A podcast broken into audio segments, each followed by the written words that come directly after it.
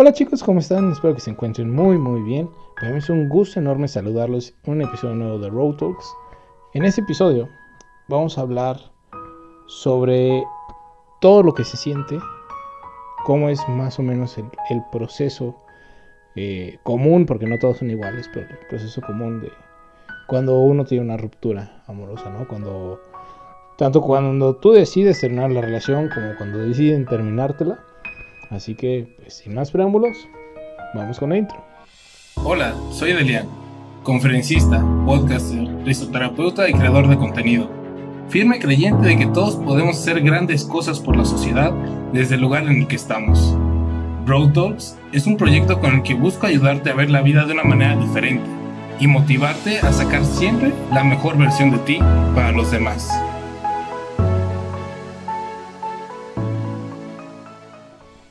Muy bien chicos, vamos a empezar por el punto de vista de cuando tú eres el que termina la relación.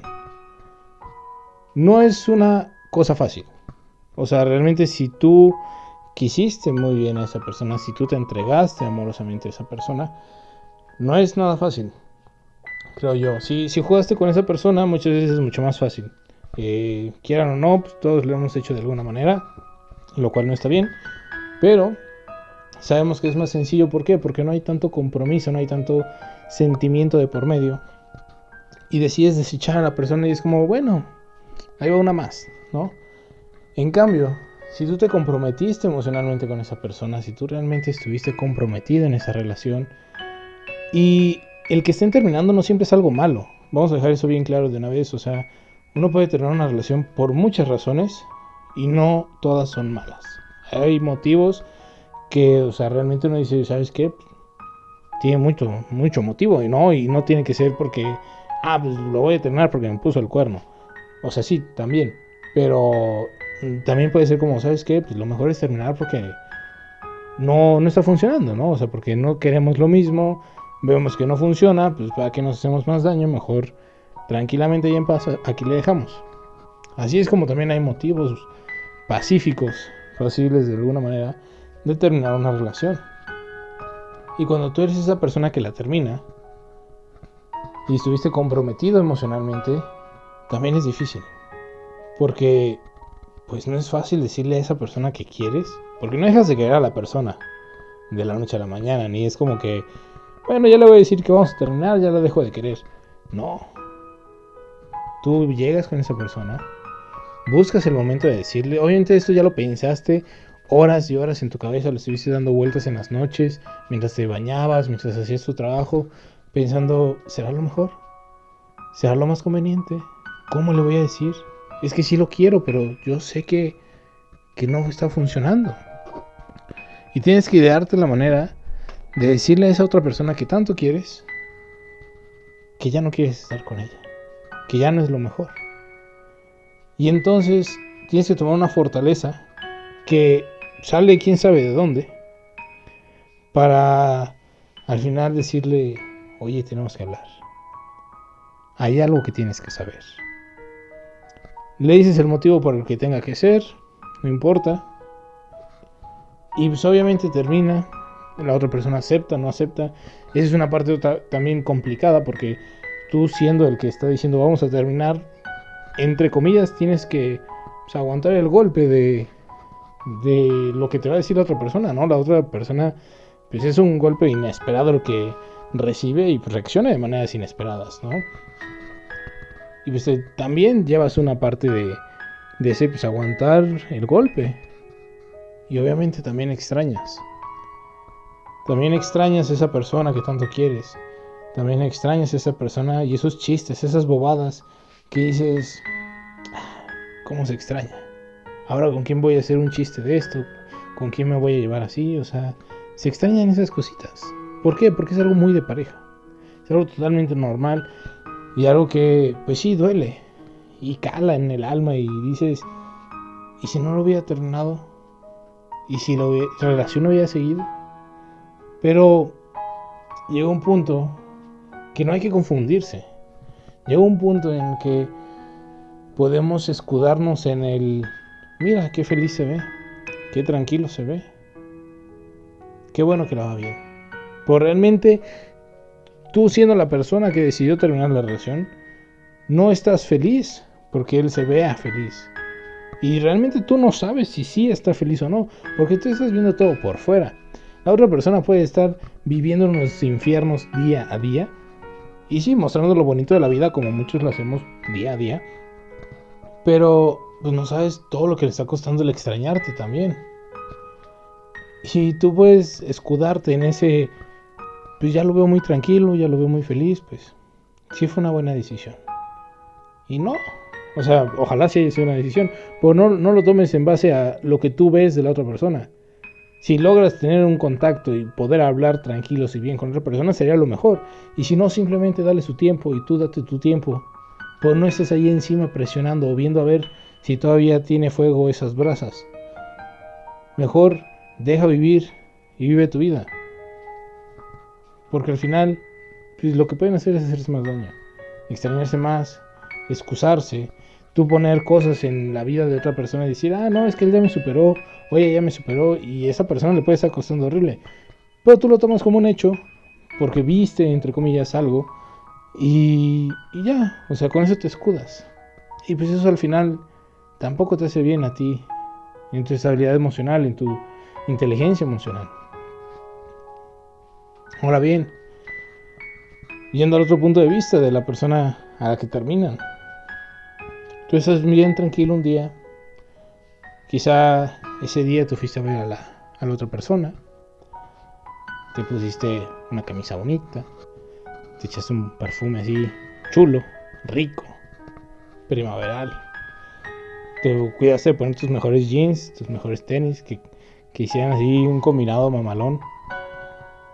Estás ahí, empieza, ves a tu chica, a tu chico, están ahí, jiji, jajaja. De repente dice, oye, acompáñame acá. Van. Y de la nada, cuando todo parece estar bien, porque tú no estás, tú no sabes qué va a pasar. Tú estás en un show, en un rollo de, oye, qué bien me la estoy pasando, ¿no? Y de repente llega la frase hay algo que tienes que saber. Oye, tenemos que hablar. Y da miedo. O sea, es así cala y, dices, ¿qué hice? O sea, aunque no hayas hecho nada. Y dices, ok, vamos a tomar esto con calma. Si ellos salen con una inteligencia emocional buena, vas a decir, va, yo sé que no hice nada, hay que hablar de algo, ok, lo hablamos maduramente.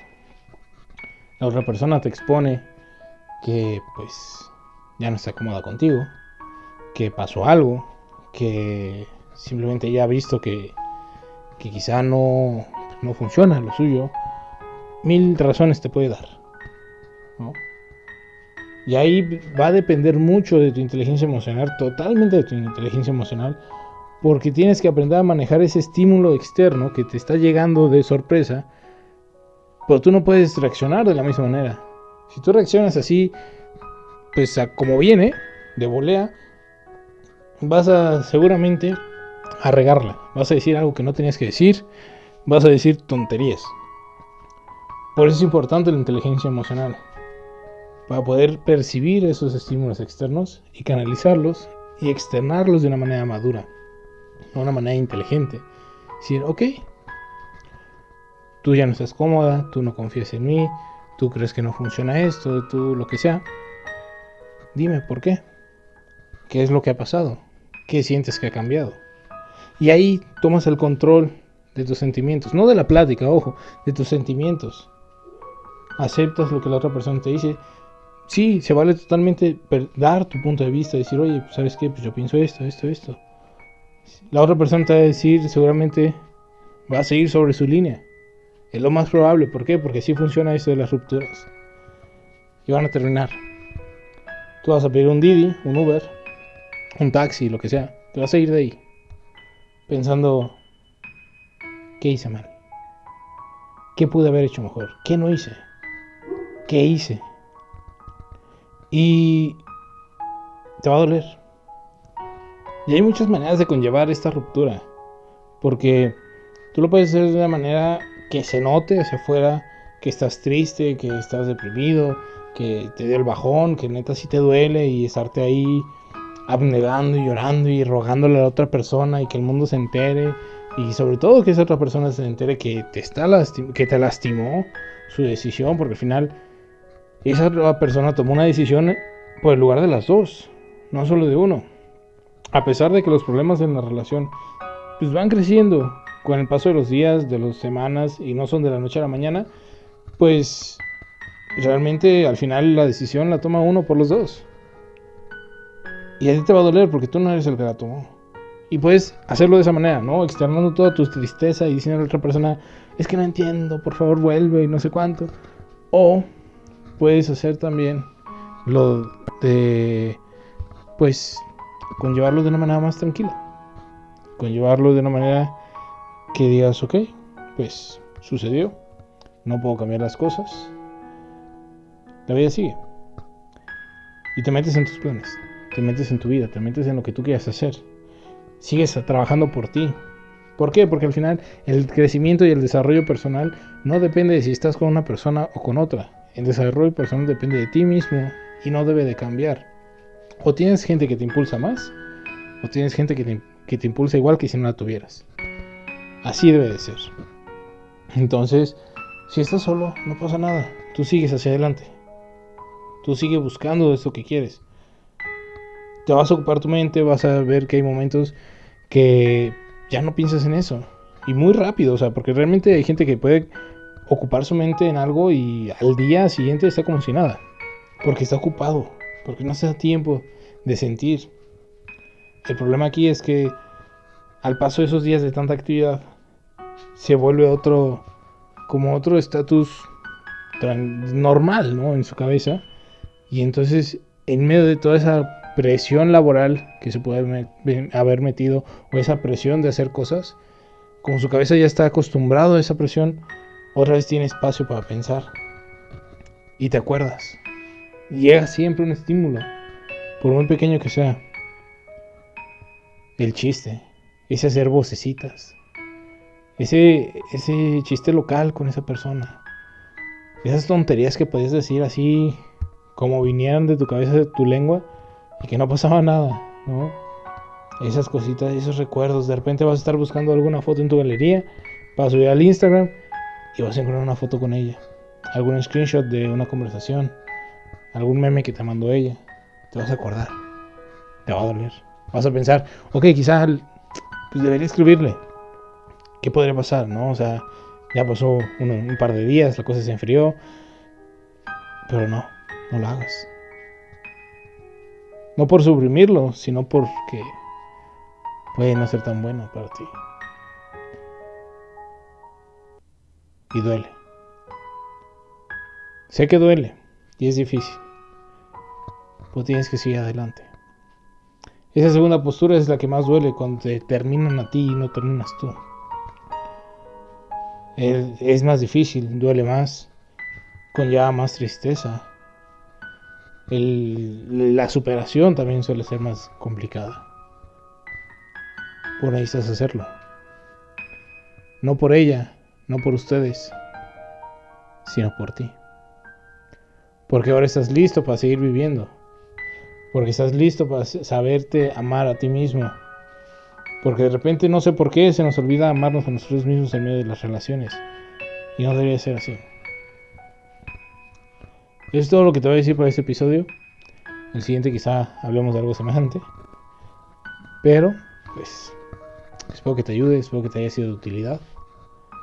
Y pues si me quieres escribir algo, pues ya sabes que por Instagram me puedes escribir cualquier duda, comentario, historia, lo que quieras. Me encuentras como arroba de Rangel. Yo les mando un muy fuerte abrazo, libre de COVID. Acuérdense de usar su cubrebocas adecuadamente, el antibacterial, eh, lavarse las manos, todo. Y pues nada, nos vemos en un episodio más en unos cuantos días. Adiós.